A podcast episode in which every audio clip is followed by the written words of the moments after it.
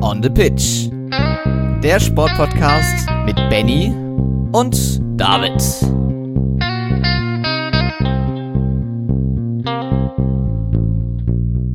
Alexander Zverev startet mit einem Auftaktsieg in die ATP Finals. Außerdem haben wir einen weiteren Deutschen bei der Darts WM dabei, denn die PDC Europe Super League wurde in der vergangenen Woche ausgetragen.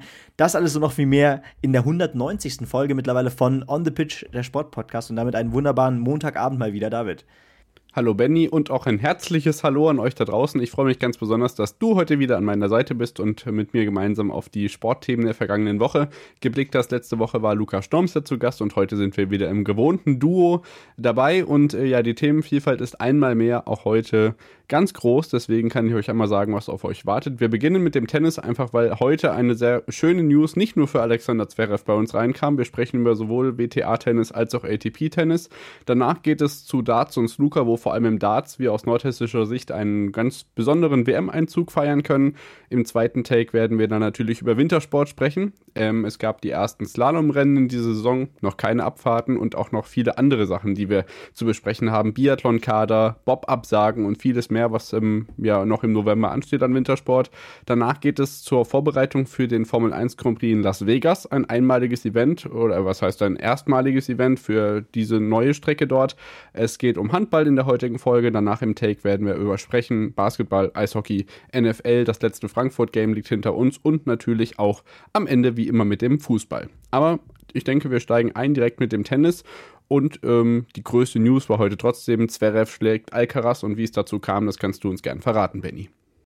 Ja, ganz genau. Die ATP Finals haben ja jetzt schon begonnen. Äh, unter anderem gab es einen, äh, ja, doch einen, also zum Beispiel einen Novak Djokovic, der sich doch äh, ordentlich strecken musste gegen Holger Rühne, der ja mittlerweile von Star-Trainer ähm, Boris Becker äh, mit trainiert wird. Äh, aber parallel dazu, oder jetzt, jetzt am heutigen Tag, heutigen äh, frühen Abend, stieg ebenfalls Alexander Zverev ins Turnier ein, der sich ja doch dann relativ komfortabel äh, unter die Top 8 des ATP-Rankings noch spielen konnte in diesem Jahr. Äh, gegen Ende lief es da ja auch richtig gut für ihn. Und der Start in dieses Turnier hätte auch nicht besser laufen können, denn naja, er traf auf Wimbledon-Sieger und an, den, äh, an die Position 2 gesetzten Spieler Carlos Alcaraz natürlich neben oder hinter Novak Djokovic, wie ihr wollt. Ähm, der Spieler der Stunde natürlich gerade. Ähm, Wimbledon-Sieger natürlich gerade in der Hinsicht besonders, weil wir dieses Jahr wieder nur zwei verschiedene Grand Slam-Sieger hatten äh, weil eben dieser Djokovic drei von vier Turnieren in diesem Jahr gewonnen hat. Aber ja, durchaus ein Achtungserfolg. 6-7, der erste Satz ging also verloren äh, und dann 6-3, 6-4. Und das, obwohl es ja verletzungstechnisch zwischenzeitlich doch wieder zu so einem kleinen Schrecken kam. Ne? Ja, genau, Sascha Zverev fasste sich da an seinen ähm, linken Fuß und da musste man natürlich sofort wieder an Roland Garros letztes Jahr denken. Die schwere Verletzung, die er da im Halbfinale gegen, oh Gott, war es Djokovic oder Nadal, ähm, hilf mir auf die Sprünge, ähm, hatte. Djokovic, oder? Ja, einer von beiden auf jeden Fall. Es war aber Gott sei Dank jetzt erstmal so ein bisschen so der Fall, dass er Entwarnung geben konnte danach im Interview und deswegen hoffen wir dann, dass es am Mittwoch gegen Medvedev oder Rublev, je nachdem wie dann die Ansetzungen sind, auf jeden Fall besser wird und dass es ihn nicht daran hindert, vielleicht sogar zum dritten Mal in seiner Karriere diesen Weltmeistertitel, den inoffiziellen, zu ergreifen. Aber es gibt noch weitere positive News aus deutscher Sicht, denn auch Sabine Lisicki konnte mal wieder ein Turnier gewinnen. Das ist zwar natürlich mit einem ITF 100 Event ein eher kleines Tennisturnier gewesen, aber trotzdem eine wichtige, eine wichtige Message für sie selber, denn vor drei Jahren hat sie sich eine schwere Knieverletzung zugezogen, wurde dreieinhalb Stunden operiert, 19 Monate brutale Reha, wie sie selber schreibt bei Instagram. Und nun war sie in Calgary eben erfolgreich bei diesem 100er Turnier, gewann das Finale gegen die äh, Kanadierin Stacey Fung in 7-6, äh, 6-7 und 6 zu 3 ist jetzt auf ähm, Weltranglistenplatz 281 geklettert, weil fast 100 Punkte gut gemacht.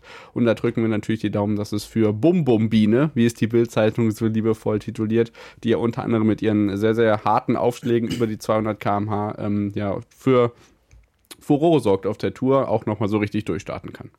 Ja, ganz genau. Also doch auch noch mal ein spätes Comeback natürlich. Ähm, sie hat ja jetzt letztes Jahr im Sommer, glaube ich, äh, oder im Frühling äh, ihr Comeback gegeben. Einen guten Sommer dann gehabt. Äh, aber dann gerät eben ihr Comeback dann auch doch äh, für ein halbes Jahr oder ein Jahr jetzt ins Stocken und dann kommt jetzt doch dieser Turniersieg äh, wie gerufen. Mittlerweile ist sie auch 34. Der letzte Titel ist übrigens, übrigens ganze neun Jahre her. Deswegen äh, vielleicht, äh, klar, es war nun ein ITF äh, Challenger Turnier, aber trotzdem, ich glaube, die Bedeutung für sie war dann auch doch höher, als jetzt das Turnier auf dem Papier aussagt. Sie sagte mir nämlich auch selber unter Tränen auf dem Platz, vor drei Jahren hatte ich eine schwere Knieoperation, die, die du ja angesprochen hast. Es stand in Frage, ob ich überhaupt wieder Tennis spielen kann es war eine harte Zeit, wieder zurückzukommen. Nun stehe ich hier. Also da sieht man schon, ähm, auch die kleinsten Turniere reichen doch mal für wirklich emotionale Geschichten. Und das war zum Beispiel eine von den äh, sehr emotionalen Geschichten. Aber ähm, ja, in der vergangenen Woche stand ja auch der Billie Jean King Cup an. Aber David, was willst du noch? Ja, genau, das wollte ich, wollte ich gerade ansprechen, dass wir da schön, dass wir auch eine schöne Nachricht aus dem Frauentennis haben. Ich denke, du wolltest jetzt eine nicht so schön überbringen. Ja gut, aus deutscher Sicht meinst du jetzt? Ja, ja, klar. Ja, gut, klar. Ja, da, da, da ging es ja schon aus der Gruppenphase raus äh, in diesem Jahr. Äh, also kein gutes Ergebnis. In diesem Jahr dafür lief es für die Kanadierinnen besser. Sie konnten das erste Mal äh, den Billie Jean Cup für sich entscheiden. Das im Finale gegen Italien in Sevilla. Äh, ja, war schon nach den Einzelnen entschieden. 2-0 stand es dann schon für äh, die Kanadierinnen um äh, Marina, nee, warte mal, genau, genau Marina äh, Stakusic und Martina Trevisan. Ähm, und ja, durchaus eine Überraschung. Äh, wie gesagt, das erste Mal. Äh, und ja, leider bei den deutschen Frauen zeigt sich das altgewohnte Bild, kann man fast schon sagen. Äh, ein schwaches Jahr. Ich erinnere mich noch gerne an, ähm, ja, zum Beispiel natürlich, man spricht es immer wieder an, weil es eben äh, so eine Seltenheit ist mittlerweile, die, dieses tolle Wimbledon-Turnier mit Tatjana Maria ja. und Jule Niemeyer. Äh, daran hängt man sich immer noch als deutscher Tennis-Damen-Fan auch fest und hofft, dass gerade eine Julie Niemeyer, die ja auch immer noch Anfang 20 ist, vielleicht doch nochmal in diese Gefilde oder in diese Fußstapfen äh, finden kann. Aber ja, in diesem Jahr wird es das vorerst gewesen sein. Ja, genau. Also da muss man dazu sagen, Sabine Lisicki kommt jetzt natürlich zurück, ist aber bei weitem kein Jugendtalent ja. mehr. Von daher müssen wir die Daumen auch auf jeden Fall bei anderen drücken. Kleiner Funfact, Benny, wusst, weißt du, wo die äh, Billie Jean King Cup äh, Finalspiele in Sevilla ausgetragen worden sind? Wahrscheinlich nicht, ne? Nee, du wirst es mir im, sagen ähm, Sevilla Olympiastadion. In Sevilla wurden nie Olympische Spiele ausgetragen, haben aber einen riesen Schüssel dahingestellt, die quasi nie genutzt wird. Aber es gab da schon ein Sportevent, das uns allen natürlich im Gedächtnis geblieben ist, und zwar das sensationelle 6 zu 0 der spanischen Fußballnationalmannschaft gegen ah. Deutschland unter Löw. Und äh, das Ding bauen die dann immer um, dann bauen die dann eine Tennisarena rein und halbieren das Stadion. Das sieht immer ziemlich lustig aus, wenn da einfach so eine riesige Stahlrohrkonstruktion steht. Das hatte ich mir mal auf Bildern angeguckt diese Woche, fand ich ziemlich lustig. Ähm, was auch immer organisatorischer Mehraufwand ist, auch weil viel Alkohol fließt, ist die Darts-Weltmeisterschaft, Benny. Und jetzt dürfen wir endlich Nordhessen feiern. Ja, ganz genau, denn wir haben mit Dragutin Horvath, ja, den Kassler im Turnierfeld äh, tatsächlich bei der Darts-WM dabei. Er war ja schon. Den hatten wir vorher nicht auf der Liste. Nee, also gut, gut, einerseits muss man sagen, er ist der einzige Deutsche, der auf der Challenge Tour dieses Jahr einen Titel gewinnen konnte. Hat noch ein paar Turniere dann ausgelassen. Vielleicht wäre es dann sogar äh, unter die Top 4 oder 5 sogar der Challenge Tour of Merit gekommen, wo es dann auch schon in Richtung Tourcard und WM äh, geht. Aber er hat sich jetzt die Tour, äh, die Tourcard, sage ich schon, den WM-Startplatz ähm, ja, über die äh, Super League geschnappt, also das deutsche Qualifikationsturnier, was es immer noch gibt, trotz äh, genug deutscher Erfolge eigentlich, um es als Grund zu nennen, damit man es abschafft. Aber auch da gibt es eine Neuigkeit, da gehe ich gleich drauf ein.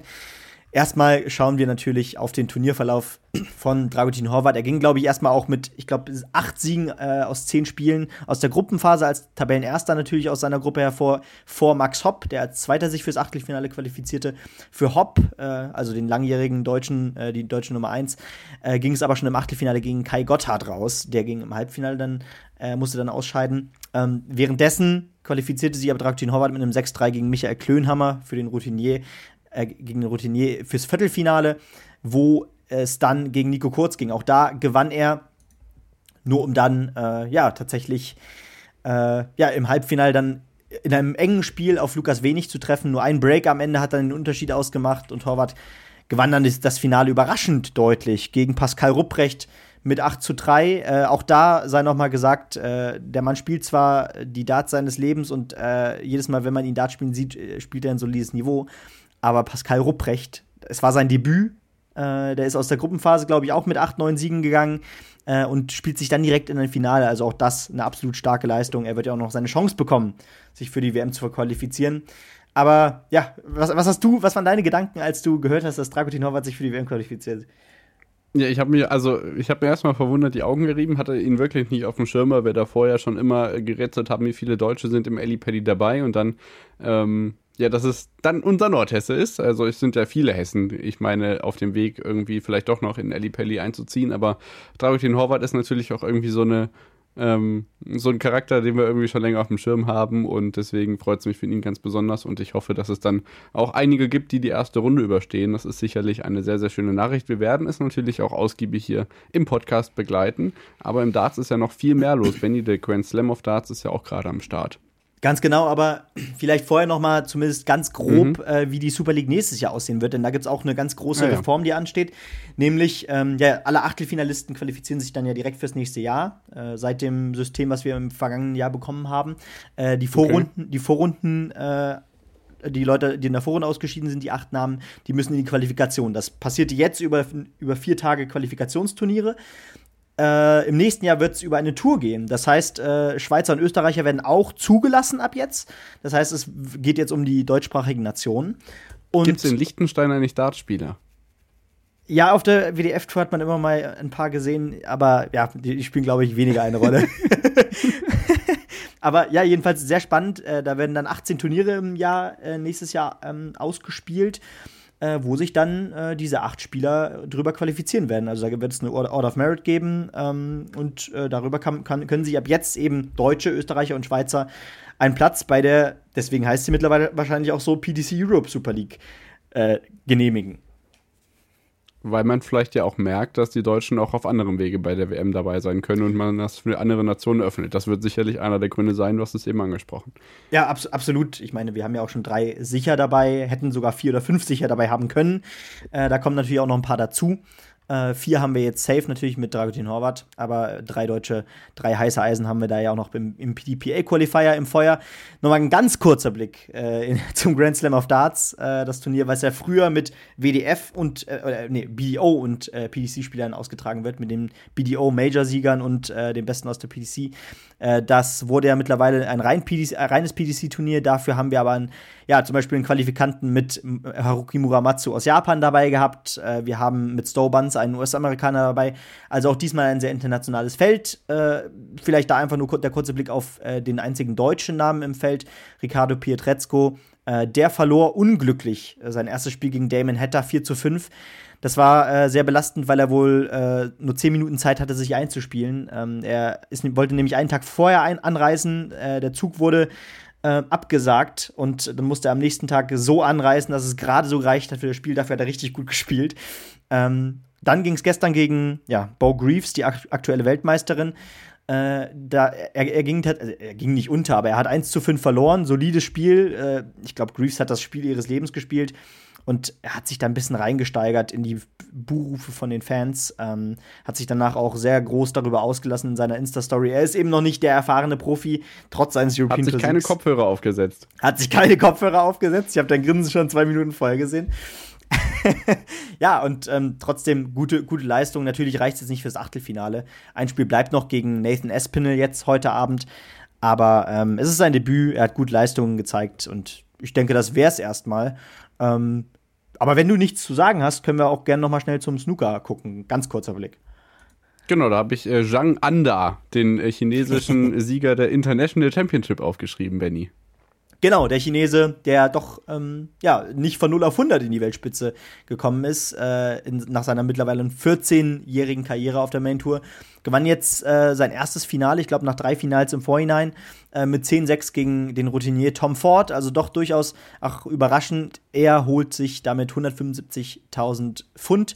Also äh, ja, und auch spannend, dass vor allem die, äh, ich glaube, neun Profis aus den Top 10 bereits im äh, Achtelfinale ausgeschieden waren. Also ähm, ja, durchaus ein Turnier der Überraschung und auch das muss natürlich hier, hier seinen Platz haben.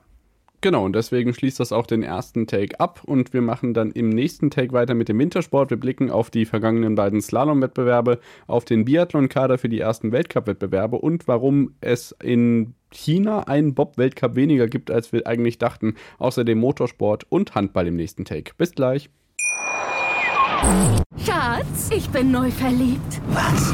Da drüben. Das ist er. Aber das ist ein Auto. Ja, eben. Mit ihm habe ich alles richtig gemacht. Wunschauto einfach kaufen, verkaufen oder leasen. Bei Autoscout24. Alles richtig gemacht. Hey, Malte Asmus von meinsportpodcast.de hier. Ab März geht's weiter mit unseren 100 Fußballlegenden. Staffel 4 bereits. Freut euch auf Zlatan Ibrahimovic, Michel Platini, Cesar Luis Minotti, Paolo Maldini, um nur mal vier zu nennen. Und bis wir mit der vierten Staffel kommen, hört doch einfach noch mal rein in die bisherigen drei Staffeln. Ronaldinho, Sepp Meyer, Gary Lineker, Lothar Matthäus und viele weitere warten da auf euch.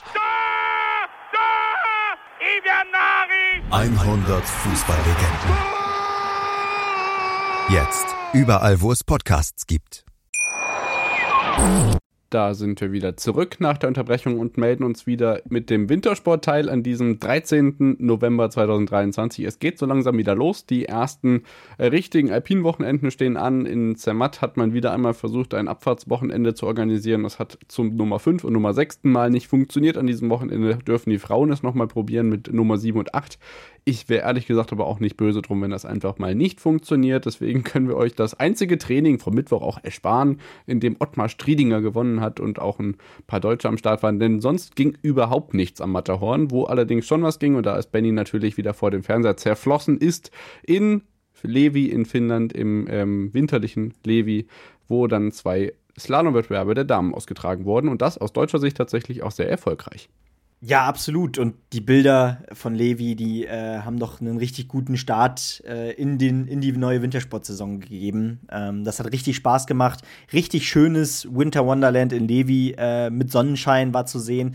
Das hat wirklich äh, ganz großen Spaß gemacht. Aber auch die Leistungen waren ähm, ja doch durchaus äh, spannend. Äh, denn zum Beispiel natürlich Petra Villova eigentlich hätte sie beide Events für sich entscheiden müssen. Ähm, ja, deutlich. Deutlich. Ich glaube, äh, im zweiten Wettbewerb, als es dann, als sie es leider nicht, äh, ich glaube, sie ist eingefädelt. Ähm, ja, äh, da war sie aber trotzdem nach der zweiten Zwischenzeit schon, ich glaube, eine Sekunde vor der späteren Siegerin Michaela Schifrin. Äh, währenddessen gewann sie das erste Event mit 1,4 Sekunden vor Lena Dürr, die zweimal an diesem Wochenende direkt zum Start auf dem Podium war. Am zweiten Tag nämlich profitierte sie vom Aus von, von, von Villova und wurde dann noch Dritte. Ähm, und ja, Michaela Schifflin holte sich damit den 89. Sieg ihrer Karriere. Und ganz spannend ist da natürlich auch, dass ähm, ja, der letzte Sieg äh, von einem Namen, der nicht Petra Villova oder Michaela Schifrin in Levi war, äh, der das Rennen, die, das Rennen dann für sich entschieden hat. Das ist schon ganze zehn Jahre her. Also, äh, das zeigt ja auch wieder diese Dominanz, gerade auch im Slalom und Riesenslalom von diesen beiden Namen. Hm, absolut. Und es war auch wieder ein äh, winterliches äh, Feuerwerk auf äh, sportlicher Ebene. Du hast es angesprochen. Ich hatte richtig Spaß gleich im ersten Durchgang am Samstag. Ähm, ich glaube, Start Nummer 1 Weldi Holdener. Mit mhm. Start Nummer 4 war dann Michaela Schiffen unterwegs, gleich 1,6 Sekunden schneller. Und man dachte sich, oh Gott, die fährt jetzt alle in Grund und Boden. Und das kam danach. Richtig. Start Nummer 5, Lena Dürr. Und die ist schneller als Schiffen. Und da dachte man sich dann, oh, das wird ein richtig schönes Wochenende. Am Ende ähm, Samstag, äh, Lena Dürr auf Platz 2 ähm, vor Katharina Liensberger, die auf dem Bronzeplatz einfährt. Äh, ansonsten gibt es natürlich auch noch weitere interessante Namen, die wir hier am Samstag zu besprechen haben. Zum einen, dass äh, Emma Eicher aus deutscher Sicht zwar in den zweiten Durchgang einfährt, allerdings dann nicht im Ziel ankommt und auch die ja, Überraschungstitelträgerin von St. Moritz, wenn ich mich nicht irre, Laurence Saint-Germain, ähm, ist ähm, nicht im zweiten Durchgang gewesen. Das sah allerdings dann am Sonntag etwas anders aus, denn da Petra Vlova hat, ist dis disqualifiziert worden, hast du ja richtig schon angesprochen. Ist Michaela Schiffrin erfolgreich gewesen, Leona Popovic holte sich Platz 2 und Lena Dürr ist durch die Disqualifikation noch auf den Bronzerang äh, gerutscht und holte sich den dritten Platz. Während die äh, Kanadierin Saint-Germain von mir eben angesprochen den Platz 7 sicher machte und dann irgendwie zeigte, okay, ich bin doch noch da. Äh, das war keine Eintagsfliege in St. Moritz und dann haben wir aus deutscher Sicht auch noch Andrea Filser, aber die ist ebenso am Samstag wie am Sonntag nicht in die Punkte gefahren. Ja, ganz genau. Also, ich, ich meine, wir reden ja auch schon seit zwei Jahren über Emma Eicher. Ähm, und sie wird tatsächlich jetzt in der kommenden Woche erst 20. Also, ähm, ja, doch eigentlich zweimal sichere Weltcup-Punkte. Das erste Mal dadurch, dass sie äh, es nicht bis nach unten geschafft hat. Leider keine, aber mit Platz 23 wieder gut dabei. Ja, bei ähm, Jessica Hilzinger war das natürlich auch ein bisschen Pech. Ich meine, immerhin hat sie dann noch äh, im, am zweiten Tag auch die, die Zeit reinbekommen im zweiten Lauf, aber da war man eben trotzdem äh, weit entfernt von den Punkten. Äh, hat ja auch eine Verletzung, glaube ich, äh, unter der sie litt und dementsprechend ähm, auch sie braucht erstmal ein bisschen Zeit, um reinzukommen. Äh, ja, aber dennoch glaube ich, äh, ein paar coole Vorzeichen. Gerade Lena Dürr, dass, dass da am ersten Wochenende kein vierter, vierter Platz dabei war. Auch mal ein wichtiger Start, dass es äh, öfter nach da vorne gehen kann. Und äh, dass sie durchaus auch mit Namen wie Schifrin und Villova mithalten kann oder auch mal jemanden von den beiden ein Beinchen stellen kann. Ja, da drücken wir auf jeden Fall weiter die Daumen. Eine Korrektur noch von meiner Seite. Ich weiß nicht, warum ich plötzlich sechs Jahre in der Vergangenheit lebe. St. Moritz war natürlich die WM 2017. Ähm, Laurence Saint-Germain holte den Titel natürlich in Meribel, dem Austragungsort, äh, zusammen mit äh, Courchevel von der WM in diesem Frühjahr. Und dann kommen wir, glaube ich, zu den anderen Wintersport-News, während Benny sich drüber beömmelt, dass ich äh, hier äh, Zeitreisen anfange. Denn ähm, es gibt so ein bisschen Zoff um den startenden Bob-Weltcup, bevor wir gleich noch zum Biathlon kommen. Denn aufgrund geringer Anmeldeteilnehmerinnenzahlen bei dem ähm, legendären Weltcup auf der Olympiabahn in Yangqing, Peking, wo die Olympischen Winterspiele ausgetragen worden sind, ähm, werden die Rennen in Innsbruck Eagles und in Sigulda nachgeholt, denn nur die Frauen äh, nur die Herren werden wohl da an den Start gehen. Bei den Frauen sind, wie gesagt, nicht genug gemeldet gewesen. Deswegen wird es jetzt die ersten Wettbewerbe in La Plagne erst Anfang Dezember geben bei den Damen. Und das ist natürlich auch irgendwie verständlich, dass man jetzt diese weite Reise nach China nicht antreten will, Benny. Genau, aber alles gut. Also äh, es wird alles nachgeholt, sagt auch Chef, äh, ja. Cheftrainer René Spieß. Also da, dann wird es eben an ja, den altbekannten Orten äh, Innsbruck Eagles und in Sigulda dann nachgeholt. Bahnen, die wir natürlich schon gut kennen. Aber ja, spannend, äh, dass, dass das so knapp vor der Saison dann doch äh, nicht reicht für einen Weltcup in China. Ja, aber wer fährt, wer fährt natürlich trotzdem hin? Francesco Friedrich. Gott sei Dank. So, richtig. Und wir wissen auch schon, wer nach Östersund fährt zum Auftakt des Biathlon-Weltcups. Das ist ja auch nicht mehr lange hin. Da sind jetzt die deutschen Starter bekannt gegeben worden. Am Wochenende gab es in Schurschön in Norwegen nochmal einen Vorbereitungswettkampf, einen internationalen. Also ja, man könnte sagen, norwegische Meisterschaften mit internationaler Beteiligung. Aber da haben sich auch einige Deutsche noch mal vorgetan. Deswegen kann uns Benny jetzt sagen, wer dann dabei ist. Auch neue Namen. Ja, ganz genau. Wobei aber tatsächlich auch eher weniger. Ich meine, gesetzt vielleicht gehen wir erstmal auf die gesetzten Namen ein der vergangenen Saison, äh, war, sind jetzt Vanessa Vogt, wenig überraschend, Hanna Kebinger, die sich natürlich auch hervorgetan hat, und Sophia Schneider. Äh, ja, die beste Qualifikation äh, war ja Janina Hettich-Walz, äh, die sich damit auch qualifiziert hat. Und der Trainerentscheid gab dann noch Franziska Preuß und Selina Grotian die Chance. Ich glaube, ähm, ja. Juniorenweltmeisterin, wenn ich mich nicht irre. Äh, Vierfache Juniorenweltmeisterin. Da war was. Mit 19 Jahren. Und äh, ja, also finde ich eigentlich. Und wo kommt sie her, Benny? Aus Mittenwald. Ach, tatsächlich. Schön, so. ja. Ja, klar. Ja, also auf jeden Fall äh, ja, ich finde ein guter Mix. Äh, ich finde es auch gut, dass da äh, der Trainerentscheid einerseits auf jeden Fall Franzis Franziska Preuß die Chance gibt, weil ähm, ja, da, da ist so viel Pech passiert in diesen vergangenen Jahren für sie. Äh, die hätte locker äh, mal einen Gesamtweltcup für sich entscheiden können, wären nicht diese verdammten Verletzungen immer dazwischen gewesen. Äh, und mit Selina Grozian damit jetzt auch eine junge Athletin in dieses mittlerweile ja doch relativ erfahrene Feld ähm, und ja, ich bin sehr gespannt, wie sie sich bei ihrem ersten Weltcup präsentieren wird. Bei den Herren ist das auch mittlerweile pure Erfahrung, muss man sagen. Also äh, einerseits natürlich äh, der Weltmeister, Benedikt Doll, muss man ja mittlerweile sagen, ist auch herrlich. Äh, ähnlich. Also alle Weltmeister. Richtig. Biathlon da. Ansonsten natürlich auch Roman Rees, äh, auch der Routinier mittlerweile, der ähm, ja natürlich immer für ein solides Ergebnis gut ist. Philipp Navrat ebenfalls dabei und Justus Strelo, die beiden besten der Qualifikation.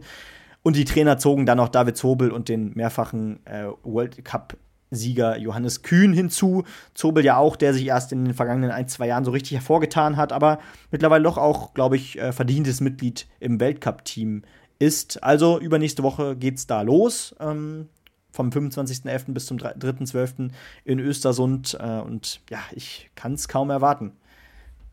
Genau, nicht dabei Lukas Fratscher, Simon Kaiser und Philipp Horn. Und dann freuen wir uns natürlich auf den 25. November, wenn dann endlich eine Single-Mix-Staffel ah. auf dem Kalender steht, Benny. Das ist natürlich das, worauf wir uns schon den ganzen Sommer gefreut haben. Aber das werden wir natürlich auch begleiten, sowohl am Fernsehen als auch in vielen anderen Wintersportarten. Jetzt hätte ich fast gesagt in der neuen FIS-App, aber da ist ja nur Parabiathlon drin und nicht normaler, also in Anführungszeichen normaler Biathlon, aber auch das ähm, ist eine Empfehlung von uns, sich auch mal die neue FIS-App anzugucken. Es ist echt gar nicht so schlecht gemacht und ähm, ähnelt langsam der IBU-App, die ja letzten Winter, glaube ich, neu gemacht worden ist und auch einen richtig guten Eindruck macht. Ich kann euch sagen, was in diesem Wochenende ansteht und da könnt ihr gerne früh aufstehen, denn es ist Formel 1 in Las Vegas, organisatorisches Chaos, ähm, jetzt gesunkene Ticketpreise, weil doch nicht so viel los sein wird, wie eigentlich gedacht war. Es ist übrigens, und da äh, danke ich nochmal Kevin Scheuren bei Stadium Gate für die Klarstellung, Entscheidung, das war mir vorher nicht ganz so klar, ein Rennen, das nicht wie zum Beispiel jetzt irgendwie von der Nürburgring GmbH veranstaltet wird, sondern wirklich von Liberty Media selbst.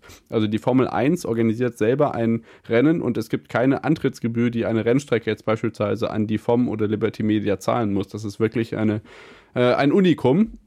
Um 5.30 Uhr erstes freies Training am Freitag, sich äh, diesen Wahnsinn da mal anzugucken. 9 Uhr am Freitag dann äh, Qualifying am Samstag um 9 Uhr und das Rennen am Sonntag um 7 Uhr. Da könnt ihr gerne aufstehen und ähm, euch das angucken, was da rund um The Sphere so alles los ist. Da tut sich ja einiges in den letzten Wochen, ähm, was man da auf dem Las Vegas Strip so alles aufbaut. Und aus dem Motorsport sonst noch ganz interessant ist, um mal so ein bisschen Screentime-Input hier noch mit einzuführen, ist, dass äh, die MotoGP in Deutschland vorerst erst so ein bisschen im Pay-Bereich verschwindet. Servus TV gibt es ja in Deutschland bald nicht mehr.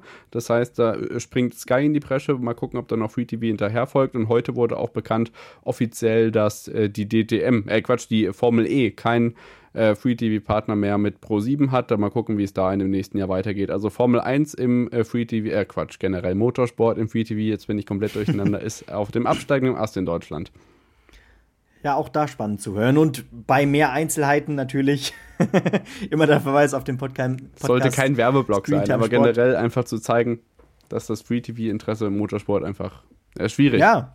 Ich weiß gar nicht, ja. Naja, aber ich würde sagen, äh, wollen wir. top, top Übergang. Ab zum Handball. Genau, ab zum Handball oder ab nach Saudi-Arabien. Äh, denn da stand ja, endlich ja. wieder, endlich stand wieder die Handball-Club-WM an.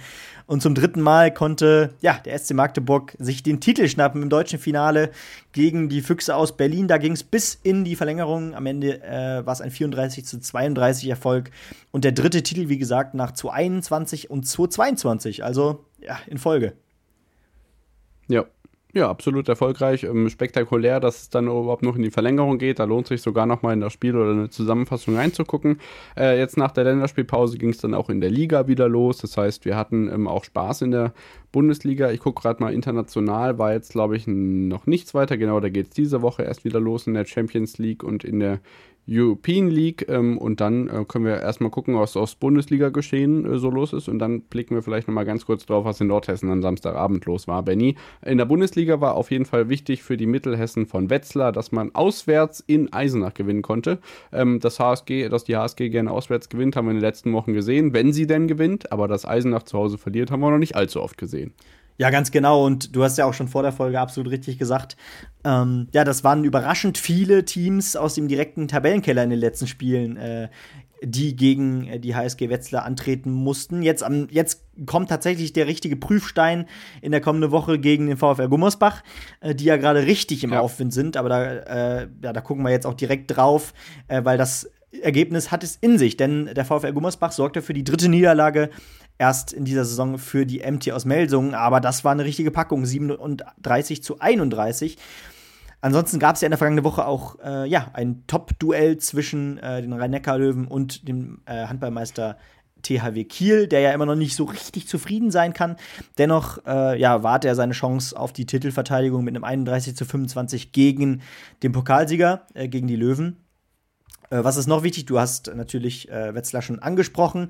Äh, es gab aber auch noch äh, zum Beispiel äh, Kiel, die dann äh, ein paar Tage vorher gegen Hannover Burgdorf verloren haben mit 33, 36. Also ähm, da gibt es eben wirklich entweder nur himmelhoch jauchzend oder zu Tode betrübt, was gerade bei Kiel abgeht. Ich glaube, die sind wirklich sehr enttäuscht von der bisherigen Saison eher. Äh, was haben wir noch? Äh, Stuttgart gewinnt gegen Göppingen mit 31, 29.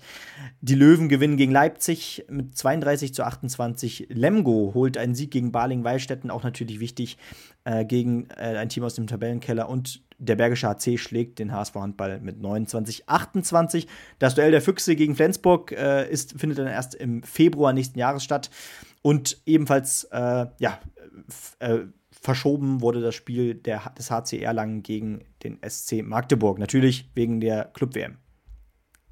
Genau, das sind die internationalen Partien und für die kommende oder für diese Woche könnt ihr euch gerne eintragen. Sonntag 14.05 Uhr, der amtierende Meister gegen den Tabellenführer THW Kiel empfängt die Füchse Berlin. Die Füchse in der Tabelle jetzt vor Magdeburg ähm, 21 zu 19 äh, Pluspunkte und Melsungen mit 18 dahinter auf Platz 3. Ähm, ich hatte unterdessen Spaß am Samstagabend bei ähm, der GSV Eintracht Baunatal gegen MT Melsungen 2 in der Kasseler Eissporthalle, die jetzt Nordhessen Arena äh, heißt. Und vor 3176 frenetisch feiernden Handballfans gab es da ähm, ja ein Unentschieden, 32 zu 32.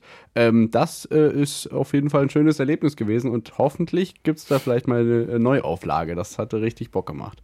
Ja, spannend. Äh, das sah auch wirklich aus wie Erstliga-Handball. Ja, so hat sich's auch angehört. Also ich hatte mal Headset auf, es war trotzdem ziemlich laut. Und äh, du, oder zumindest, zumindest du mit deinem Kommentatorenkollege habt es sogar in den HNA-Artikel geschafft. Das ist richtig. Ja, stimmt. Da gibt es ein ganz putziges Foto. Könnt ihr mal reingucken. Ansonsten, äh, wenn ich dran denke, kann ich es ja auch verlinken. Äh, das nur am Rande.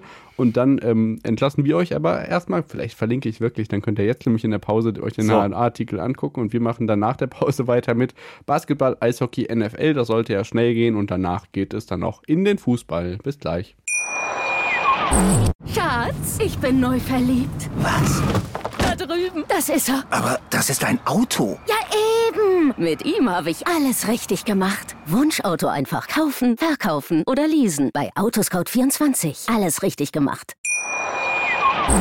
Da sind wir wieder zurück nach der Unterbrechung und melden uns wieder mit dem Basketball. Und bevor ich Benny die Basketball-News gebe, schicke ich euch noch gleich zwei News vorneweg. Und zwar von der EM-Qualifikation der Frauen. Das ist zwar im Prinzip erstmal relativ uninteressant, weil das Turnier 2025 in Deutschland ausgetragen wird und Deutschland damit schon qualifiziert ist. Dennoch ist es natürlich wichtig, dass die Spielpraxis bleibt. Und das hat die deutsche Mannschaft auch bewiesen mit einem deutlichen Sieg 85 zu 41 äh, gegen Tschechien zum einen und zum anderen noch mit mit einer Niederlage gegen Italien.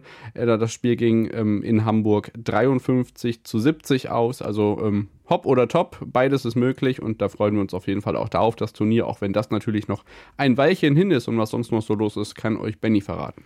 Ja, denn wir gehen in die Basketball-Bundesliga der Herren und da ja, sieht es für ein Team gerade besonders schlecht aus und das ist äh, der FC Bayern Basketball. Äh, ja, jetzt gab es gegen Bonn tatsächlich äh, die dritte Niederlage schon im Turnierverlauf. Man ist jetzt auf Rang 8 abgesackt, also auf dem letzten äh, Platz, äh, der noch für die Playoffs reichen würde. Natürlich, es sind nur sieben Spiele bisher gespielt, aber der Saisonstart, da verliert man doch gerade schon so ein Stück weit die Spitze aus den Augen, denn ja, äh, die ersten drei Teams haben bisher eben nur eine Niederlage mit Ratio Farm Ulm, Alba Berlin und den Niners Chemnitz, überraschenderweise.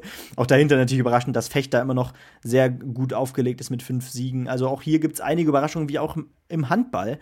Ähm, aber ja, ich würde sagen, äh, wir blicken auch hier einfach noch mal genauer auf die Ergebnisse, was denn in der vergangenen Woche passiert ist. Unter anderem gewannen, gegen die, die, gewannen die Synthetics gegen die Rostock Seawolves mit 97 zu 85. Die BG aus Göttingen verlor erst in der Verlängerung leider ganz knapp gegen die Towers Hamburg. Währenddessen holt Ratio vom Ulm, wie gesagt, einer der Tabellenführer, äh, einen Sieg ebenfalls in der Verlängerung nach hartem Kampf gegen die Baskets Oldenburg. Äh, die Würzburg Baskets gewinnen, deu gewinnen deutlich gegen Heidelberg. Fechter holt einen deutlichen Sieg gegen Kreilsheim. Ludwigsburg gewinnt äh, ja, mit 102 zu 90 gegen die Bamberg Baskets. Alba holt ebenfalls einen wichtigen Sieg gegen Braunschweig, 92 64. Bayern haben wir schon angesprochen, die Niederlage gegen Bonn. Zwar nur mit fünf Punkten, aber dennoch eine Niederlage. Und, Chem und Chemnitz, ja. Äh, ja, da sieht man vielleicht auch, wo Chemnitz mittlerweile ist, weil gegen die Aufsteiger, Tigers Tübingen, heißt es am Ende 106 zu 68. Hm, Tabellenplatz 2 jetzt punktgleich mit Berlin und Ulm. Also das ist wirklich lustig, was da ja. vorne in der ähm, BBL-Tabelle abgeht. Und man sieht es auch, es passt wieder perfekt ins Bild. International läuft es auch überhaupt nicht. Wir haben ja, wie bekannt ist, 18 Euroleague-Mannschaften, sowohl die Bayern als auch Alba beide verloren gegen Tel Aviv bzw. Athen. Ähm, und jetzt von diesen 18 Mannschaften ist München auf Platz 16 und Berlin auf Platz 17. Also ich glaube, da wird das dann doch eher nichts mit den Playoffs, aber wir lassen uns gerne eines Besseren überzeugen. Und dann haben wir noch was im Basketball. Ansonsten würden wir zum Eishockey springen. Genau, dann können wir nämlich sagen, dass ähm, Deutschland den Deutschland Cup gewonnen hat und zwar zum vierten Mal in Serie, wenn ich mich nicht irre, also zum dritten Mal, das, ähm, ja doch zum dritten Mal in Serie und glaube ich insgesamt zum zehnten Mal.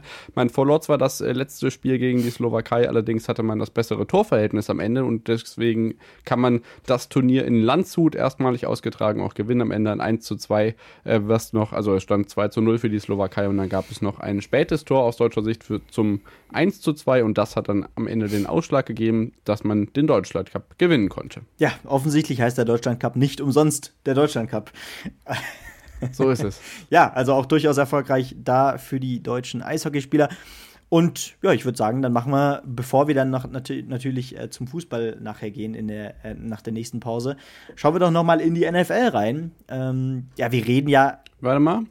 Dann können wir noch mal ganz kurz sagen, dass ihr euch bitte den Artikel anguckt äh, von den Edmonton Oilers, wo er Leon Dreiseitel in der NHL spielt. Die haben nämlich am Wochenende gewonnen und trotzdem den Trainer rausgeworfen. Warum? Das könnt ihr euch gerne mal angucken. Ist, äh, ist äh, auch eine interessante Kombination. Ah ja, okay, interessant.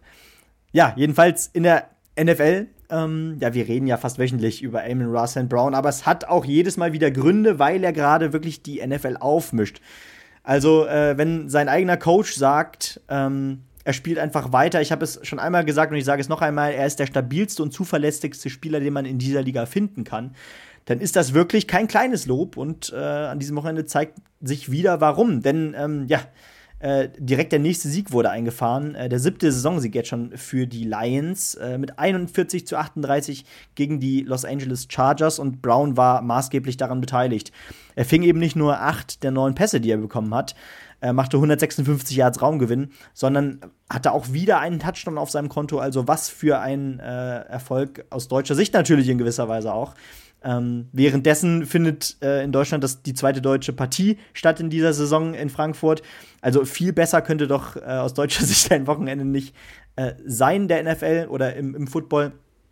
Gut, es war jetzt kein High-Scoring-Match. Äh, die Colts gewinnen am Ende trotz guter Stimmung übrigens äh, in Frankfurt. Also daran hat es nicht gelegen, dass hier wenige Punkte gefallen sind. Äh, gegen die Patriots, die wirklich natürlich weiterhin eine grauenvolle Saison spielen, mit 10 zu 6 und äh, ja, damit ist die zweite Partie in Deutschland zu Ende in dieser Saison. Ja, Bill, Belli Bill Belichick hat eine ziemlich kurz angebundene äh, Pressekonferenz gegeben. Ich glaube, die hat drei Minuten gedauert und er hat zwölf Fragen beantwortet oder so. Und äh, mal gucken, ob er jetzt irgendwie die Saison durchhält oder ob der Abschied noch bekannt gegeben wird am Ende der Saison vom Patriots-Trainer, ähm, die ja lange Zeit eine der erfolgreichsten ähm, Franchises waren in der NFL. In Deutschland natürlich auch sehr beliebt, unter anderem auch deswegen. Man konnte sich die sechs Trophäen im Patriots-Haus in Frankfurt diese Woche angucken. Ähm, was mir von diesem zweiten NFL-Game bleibt, dass ja auch so ein bisschen weniger Aufmerksamkeit auf sich zog als äh, Chiefs gegen Dolphins jetzt in der Woche davor, war der Österreicher aus dem Burgenland Bernhard Reimann, der sich auch sehr, sehr gefreut hat, dass es äh, in, in, Deutschland ein NFL-Spiel gab, weil auch bei ihm ähm, natürlich im Vergleich zu einer Reise nach Amerika wirklich äh, gefühlt alle Familienmitglieder und Freunde dabei waren und der auch sehr, sehr berührt im RTL-Interview auch gewirkt hat, wie ihn das mitnimmt, diese Atmosphäre und dass ihm das sehr, sehr gut gefallen hat. Und dann freuen wir uns natürlich auch auf die kommenden NFL-Wochen. Mehr als die Hälfte der Saison ist ja schon vorbei von der Regular Season und dann rückt der Super Bowl allmählich näher und wir sind auf jeden Fall dankbar für die beiden NFL-Wochen, die uns in Frankfurt äh, begleitet haben. So, und dann wir machen im Fußball weiter. Da haben wir nachher die deutschen Ligen, den Europapokal, die Länderspielpause, DFB-Kader, Frauenbundesliga, internationalen Fußball und vieles mehr. Es war einiges los. Ihr werdet es bei uns zusammengefasst hören. Bis gleich. Schatz, ich bin neu verliebt. Was? Drüben. Das ist er. Aber das ist ein Auto. Ja, eben. Mit ihm habe ich alles richtig gemacht. Wunschauto einfach kaufen, verkaufen oder leasen. Bei Autoscout24. Alles richtig gemacht. Vernimmt sich, was man will, dann wilde Gerüchte entstanden. Fast nichts davon stimmt. Tatort. Sport. Wenn Sporthelden zu Tätern oder Opfern werden, ermittelt Malte Asmus auf meinsportpodcast.de. Folge dem True Crime Podcast, denn manchmal ist Sport tatsächlich Mord. Nicht nur für Sportfans. Da sind wir wieder zurück nach der Unterbrechung und melden uns wieder mit dem Fußballteil. Zu Beginn blicken wir zurück, bevor wir nachher auf das äh, Bundesliga-Wochenende kommen, auf den Europapokal in der vergangenen Woche. Spieltag Nummer 4 stand an. Die meisten von euch werden es natürlich mitbekommen haben, deswegen nur in gebotener Kürze. Eintracht Frankfurt ist in der Europa Conference League auswärts auf Kunstrasen erfolgreich gegen eine Mannschaft aus Helsinki, die gerade gegen Spielende nochmal ein bisschen Druck macht. Am Ende drei glückliche Punkte in der Gruppe G für die Eintracht. Ja, ganz genau. Äh, ja, das Weiterkommen ist damit gesichert. Äh, mit, mit, den neun Punkten ist man nämlich jetzt sieben vor Aberdeen und hat damit das Weiterkommen äh, schon mal safe. Genau, Achtelfinale kommt nur Platz 1, deswegen müssen wir dann noch warten, was die nächsten Spiele ab äh, oder was die nächsten Spiele für die Eintracht bringen. Europa League, da blicken wir natürlich auch drauf. Was war interessant? Der Lask gewinnt gegen San Giloas mit 3 zu 0, hätte man vorher auch nicht gedacht. Äh, Liverpool verliert gegen Toulouse 3 zu 2. Ähm, AS Rom verliert 2-0 gegen Slavia Prag, aus deutscher Sicht aber trotzdem erfolgreich. Leverkusen gewinnt in Aserbaidschan bei Karabakh Akdam mit 0 zu 1 und der SC Freiburg schießt Baka Topola ab in Serbien, also besser gesagt zu Hause die serbische Mannschaft mit 5 zu 0. Ja, also ich glaube, zu Leverkusen müssen wir international nicht mehr, nicht mehr sagen, auch wenn es jetzt diesmal ein bisschen knapper aussah. Ja, und äh, für Freiburg waren das natürlich Big Points. Wir haben schon letzte Woche an, oder vorletzte Woche angesprochen, wenn man die Siege gegen Bakatopola holt, äh, die ein oder andere Überraschung gegen Piraeus und West Ham war ja schon dabei, dann reicht das auch fürs Weiterkommen. Fünf Punkte, jetzt schon Vorsprung gegen Piraeus ähm, in der Gruppenphase. Da, und ich denke mal, ein Punktgewinn gegen West Ham oder äh, Olympiakos wird auch noch dabei sein. Genau, davon kann man ausgehen. Dann kommen wir zur Champions League. Da gab es am Dienstag ein 6 zu 0 von Atletico gegen Celtic Glasgow, ein 1 zu 0 von Lazio gegen Feyenoord. Äh, AC Mailand gewann 2 zu 1 bei PSG. PSG damit mit einer weiteren Niederlage in dieser Gruppenphase. City gewinnt ungefährdet 3 zu 0 gegen Young Boys aus Bern. Belgrad verliert zu Hause gegen RB Leipzig 1 zu 2. Porto gewinnt gegen Antwerpen 2 zu 0. Und zwei Überraschungsergebnisse haben wir noch. Nicht nur PSG hat verloren, sondern auch der FC Barcelona in Hamburg gegen Schachter Donetsk mit 1 zu 0 und Dortmund gewann in Newcastle 2 zu 0 und zeigte zumindest in der Champions League, dass auf sie Verlass ist. Ja, ganz genau. Also ja, vor, der, vor dem Spieltag ähm, hätte man ja noch vielleicht gedacht, PSG und AC Mailand, ähm, da sieht es doch ein bisschen besser aus. Äh, plötzlich ist Dortmund jetzt schwupps Tabellenerster mit den sieben Punkten nach vier Spielen. Es lag natürlich auch daran, dass Milan ähm, ja PSG auch etwas überraschend zumindest geschlagen hat und damit äh, jetzt auch wieder sich an PSG rangekämpft hat. Spannende Gruppe, Newcastle mit vier Punkten dahinter, also Newcastle äh, nur drei Punkte als Vierter weg von Dortmund, dem Tabellenersten. Ne? Kann trotzdem noch schief gehen ja. für die Westfalen. Da, da kann von 1 von eins bis 4 kann da alles am Ende äh, auf dem Papier stehen. Und natürlich, das einzige Ziel ist natürlich das Champions League Achtelfinale. Genau, dann kommen wir auf den Mittwoch. San, äh, San, Sebastian gewinnt gegen Benfica 3 zu 1. Arsenal gewinnt gegen Sevilla 2 zu 0. Sevilla jetzt Gruppenletzter, damit wird Europa League nichts in den letzten Jahren, in dem dieser Modus ja so möglich ist für die äh, Spanier. Äh, Eindhoven gewinnt gegen Lens 1 zu 0. Madrid 3 zu 0, also Real gegen Braga. Ähm, Salzburg verliert zu Hause 0 zu 1 gegen Inter Mailand und äh, zwei besonders interessante oder drei besonders interessante Ergebnisse sind noch übrig. Zum einen 2 zu 1 für die Bayern gegen Galatasaray, die ja doch auch ansehnlichen Fußball spielen. Ein knapper Sieg für die Bayern. Und im Parallelspiel in Gruppe A ist es der FC Kopenhagen, der in letzter Minute noch ein 2 zu 3 in ein 4 zu 3 gegen Manchester United dreht, weil bei denen läuft ja diese Saison vieles abenteuerlich. Jetzt mit der Niederlage in Dänemark. Das ist interessant für die Gruppe A. Ja, vielleicht erstmal zu Bayern oder eher zu Galatasaray. Ähm, ja, ich, ich, persönlich muss dann immer aufpassen, dass ich nicht immer noch das Galatasaray von vor ein paar Jahren äh, auf dem Schirm habe, wo es dann eigentlich meistens Platz 3 war, äh, der sie dann noch in die Europa League gebracht hat. Aber der Kader ist so stark mittlerweile. Also ob jetzt Wilf Wilfried Zaha, der aus, ähm, ich glaube, Crystal Palace kam, Dries Mertens ist im Kader, Icardi ist im Kader, Ziyech ist im Kader, Torreira, Demirbay ist im Kader. Also das sind so viele Spieler, äh, oder auch Ange, Ange, Angelino natürlich. Angelino. Und, Ka, äh, und Kahn, äh, Kahn Eihan auch äh, aus Sicht äh, der Bundesligisten oder der Deutschen ein Name, den man kennt. Äh, ja, es ist ein Team, was man auf keinen Fall unterschätzen sollte. Und das sehen sieht gerade man eben auch in dieser Gruppe. Denn äh, letzter ist jetzt nicht Galatasaray oder Kopenhagen, sondern Man United. Auch wenn da hinter Bayern natürlich alles drin ist. Bayern der, das einzige Team, was jetzt schon natürlich sicher mit vier Siegen im Achtelfinale steht. So, Benny, jetzt haben wir hier eine Mannschaft, die hat äh, unfassbar viele Niederlagen, elf Stück ja. in Serie in Pflichtspielen hingelegt und dann ein 1 zu 1 gegen die SSC Neapel auswärts. Was ist bei Union Berlin da mal besser gelaufen als sonst? Ja gut, äh, ich glaube vorrangig das Spielglück, oder? Also ähm, wie oft haben wir jetzt schon über die Partien gesprochen? Da war wenig, über das man sich hätte beschweren können in der Champions League bisher, finde ich jedenfalls aus Unioner Sicht spielerisch. Ja. Äh, und dann ist es ausgerechnet Fofana, der dann noch den Punkt sichert, der ja auch so ein bisschen Beef hatte schon in der Bundesliga mit äh, Trainer Urs Fischer. Also ähm, ja, viel mehr Ironie geht dann auch nicht. Aber ja, immerhin äh, ja, wettbewerbsübergreifend jetzt diese Niederlagenserie beendet, auch wenn es ja dann in der Bundesliga ein bisschen weniger schön weiterging. Ja, ich kann es nur einmal mehr betonen. Also in Madrid, in Bernabeu hätte man locker ganz locker einen Punkt holen können. Gegen ja. Braga muss man gewinnen. Du warst im Stadion. Ähm, gegen Neapel zu Hause ist es auch nur eine knappe Niederlage gewesen. Jetzt hier der erste Punkt in der Champions League-Saison und der erste Punkt seit dem Auswärtssieg in Darmstadt Ende August, seit dem zweiten Spieltag. Das muss man sich echt mal überlegen. Also das ist äh, schon spannend. In Gruppe C äh, Madrid jetzt mit zwölf Punkten von weg, dahinter Neapel sieben, Braga drei, Union Berlin mit dem ersten Punkt. Ähm, das wird ein langer Weg, falls es dann noch auf Platz drei gehen soll. Ich bin gespannt, wie das da weitergeht weitergeht. Für den inzwischen Tabellenletzten der Fußball-Bundesliga, da kommen mhm. wir nämlich jetzt drauf zu sprechen. Wir klettern aber von unten nach oben durch die Ligen. Ich kann einmal mehr sagen, Arminia Bielefeld hat einen Punkt geholt, Platz 14 jetzt in der Drittligatabelle. Mal gucken, wie es da weitergeht. Ähm, das könnte übrigens richtig interessant werden, auch mit Hinblick auf die ganzen Abstiegskampf- und Aufstiegskampf-Sachen, wobei äh, Dresden und Regensburg da schon ziemlich enteilt sind. In Liga 2, Benny, ähm, manche Zeitungen schreiben, die Schalke-Krise ist zurück. Ich würde sagen, sie war nie weg. 1 zu 2 gegen den Aufsteiger Elversberg, der nicht als einziger Aufsteiger erfolgreich war. Nee, also äh, Elversberg, ich glaube, ich glaube, generell die, die sich nicht so regelmäßig mit der zweiten Liga beschäftigen, äh, unterschätzen auch ein Team wie Elversberg. Also da, da, will ich natürlich jetzt Schalke nicht rausreden, aber die haben, also ich, die haben richtig guten Fußball gespielt. Äh, ich war echt äh, auch selbst ein bisschen überrascht, aber am Ende haben tatsächlich 20 Minuten Tiefschlaf in den ersten äh, in der ersten Halbzeit am Anfang äh, gereicht, um ähm, ja uns zwei Buhnen einzuschenken. Und dann, dann, war man durchgehend die bessere Mannschaft, hatte mehrere Lattentreffer.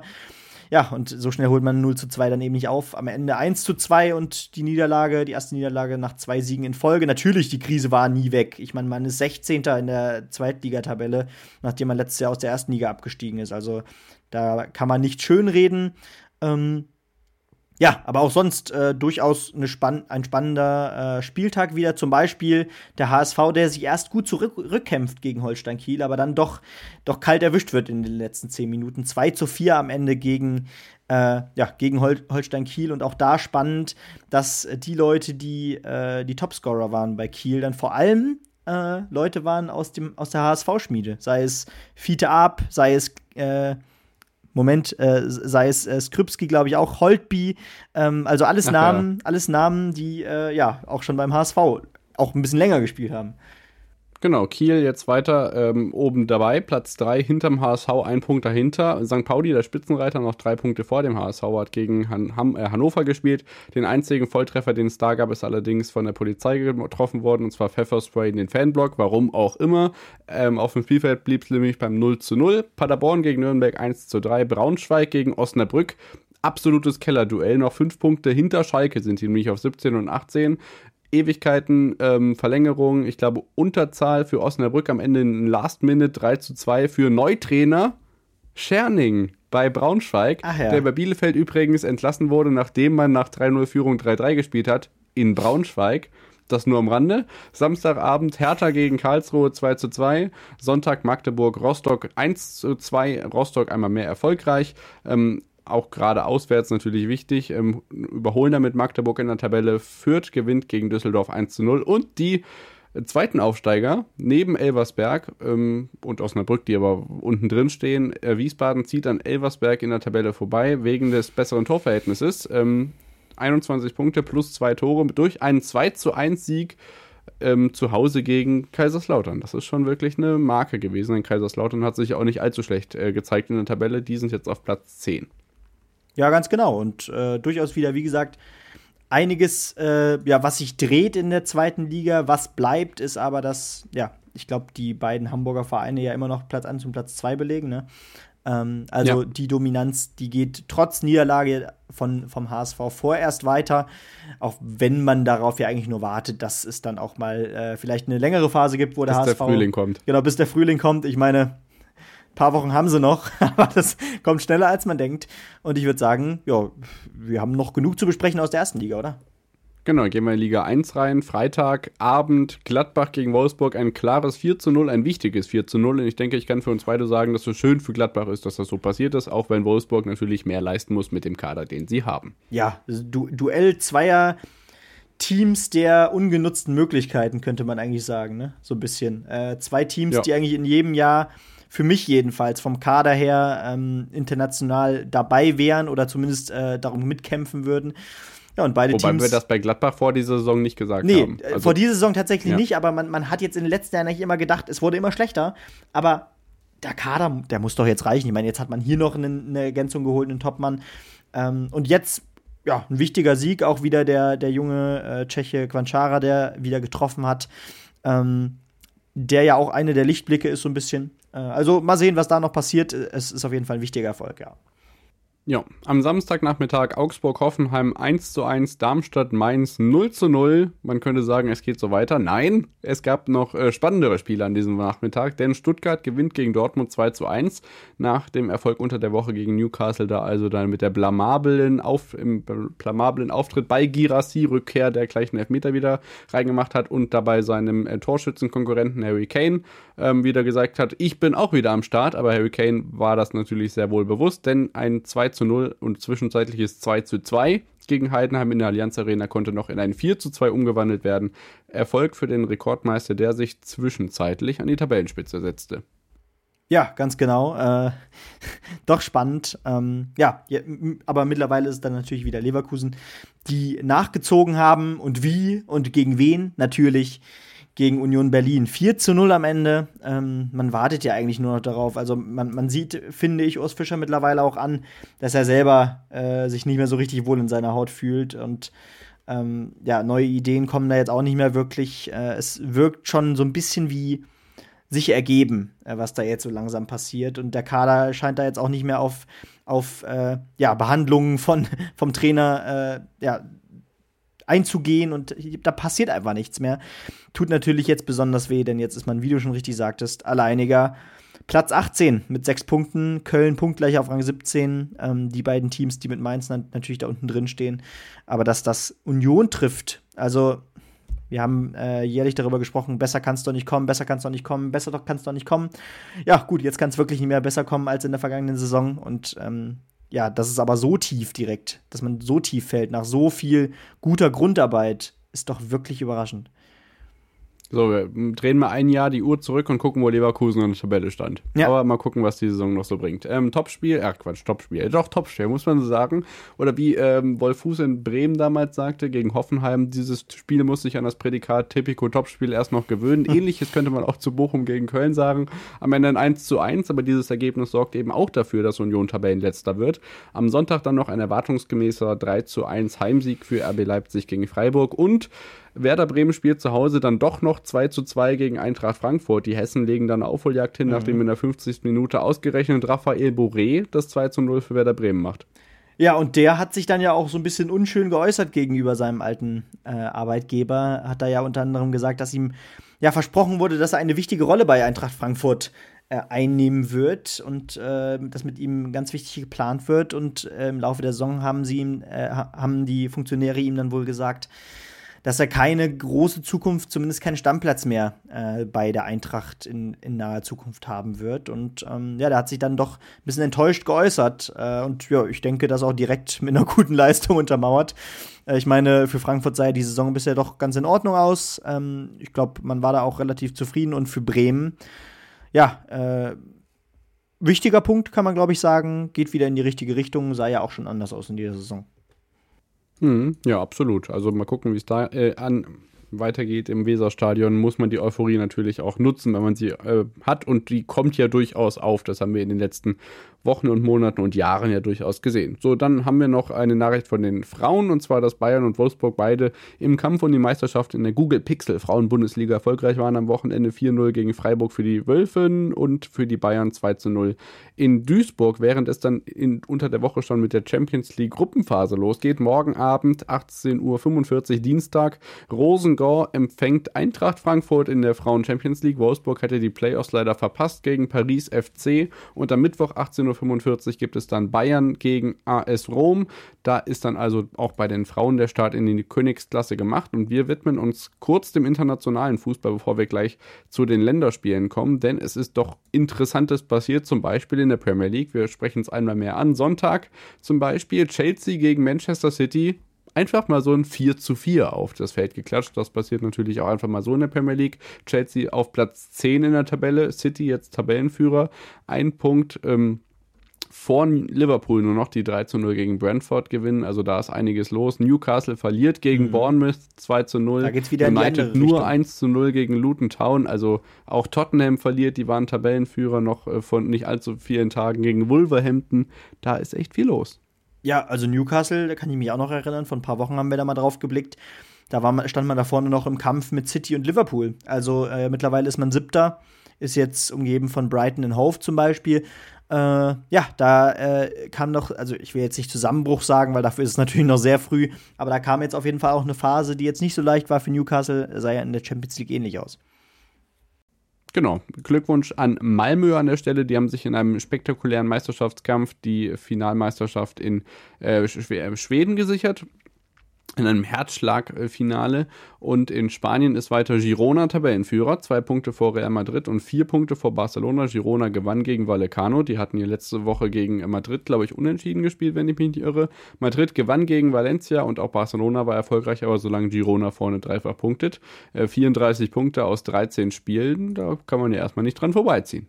Ja, ganz genau. Da geht es genauso weiter äh, wie vor dem Spieltag unfassbar eigentlich, dass man jetzt hier von 39 Punkten, also das ist der FC Girona aus, äh, von 39 Punkten bisher ganze 34 geholt hat. Also wäre es jetzt nach fünf Spielen, ähm, was ja dann da auch schon ähnlich aussah, äh, dann kann man mal sagen, okay, das war äh, ein guter Saisonstart, aber das wird sich ja noch legen.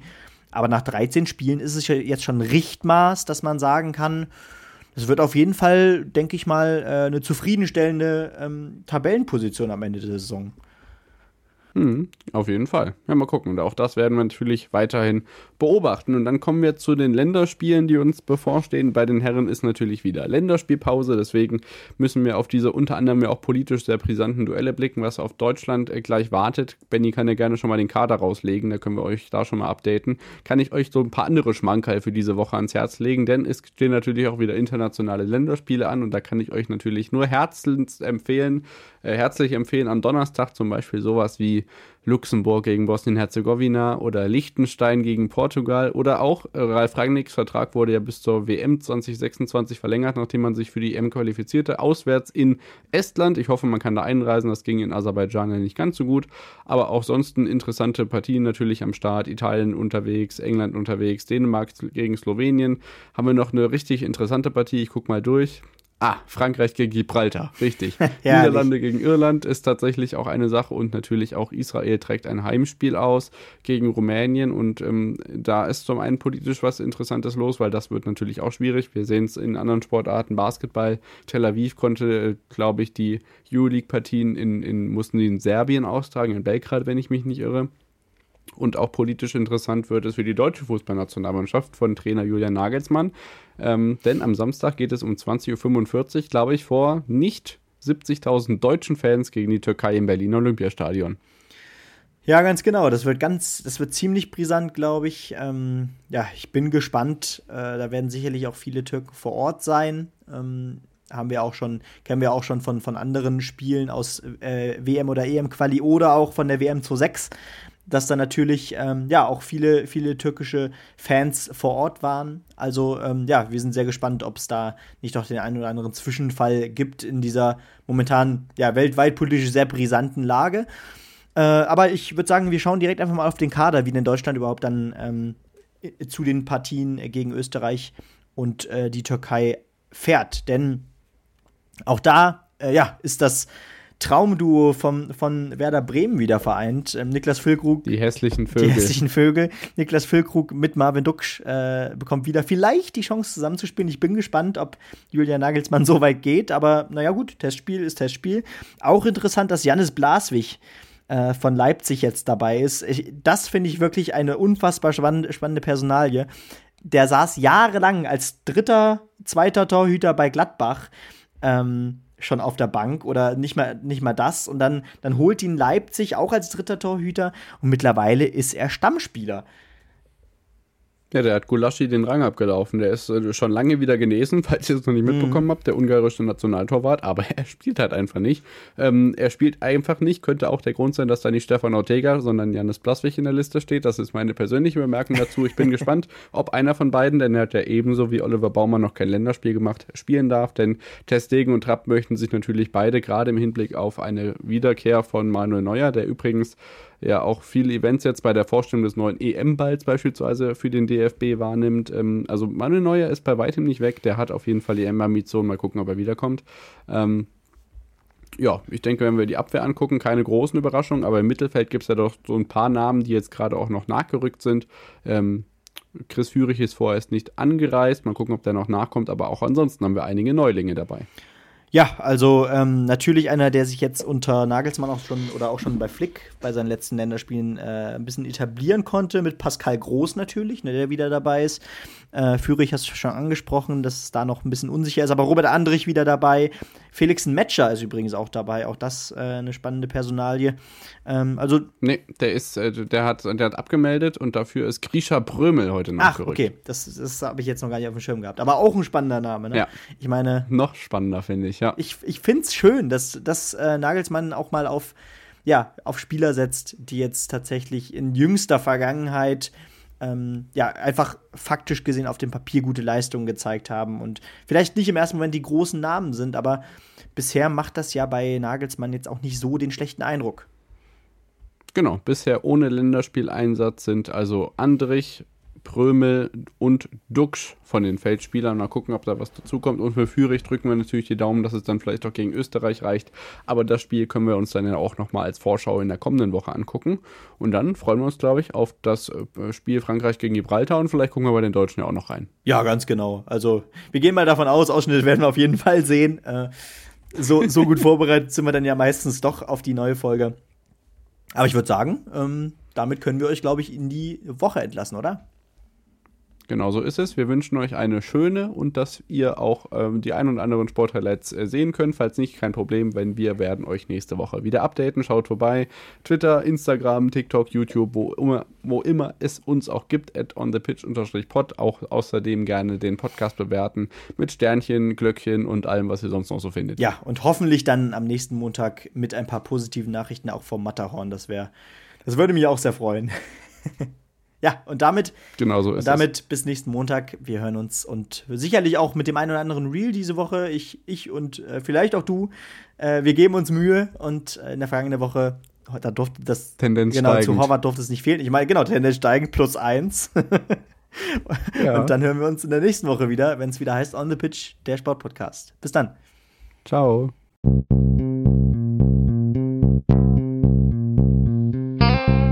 On the Pitch. Der Sportpodcast mit Benny und David.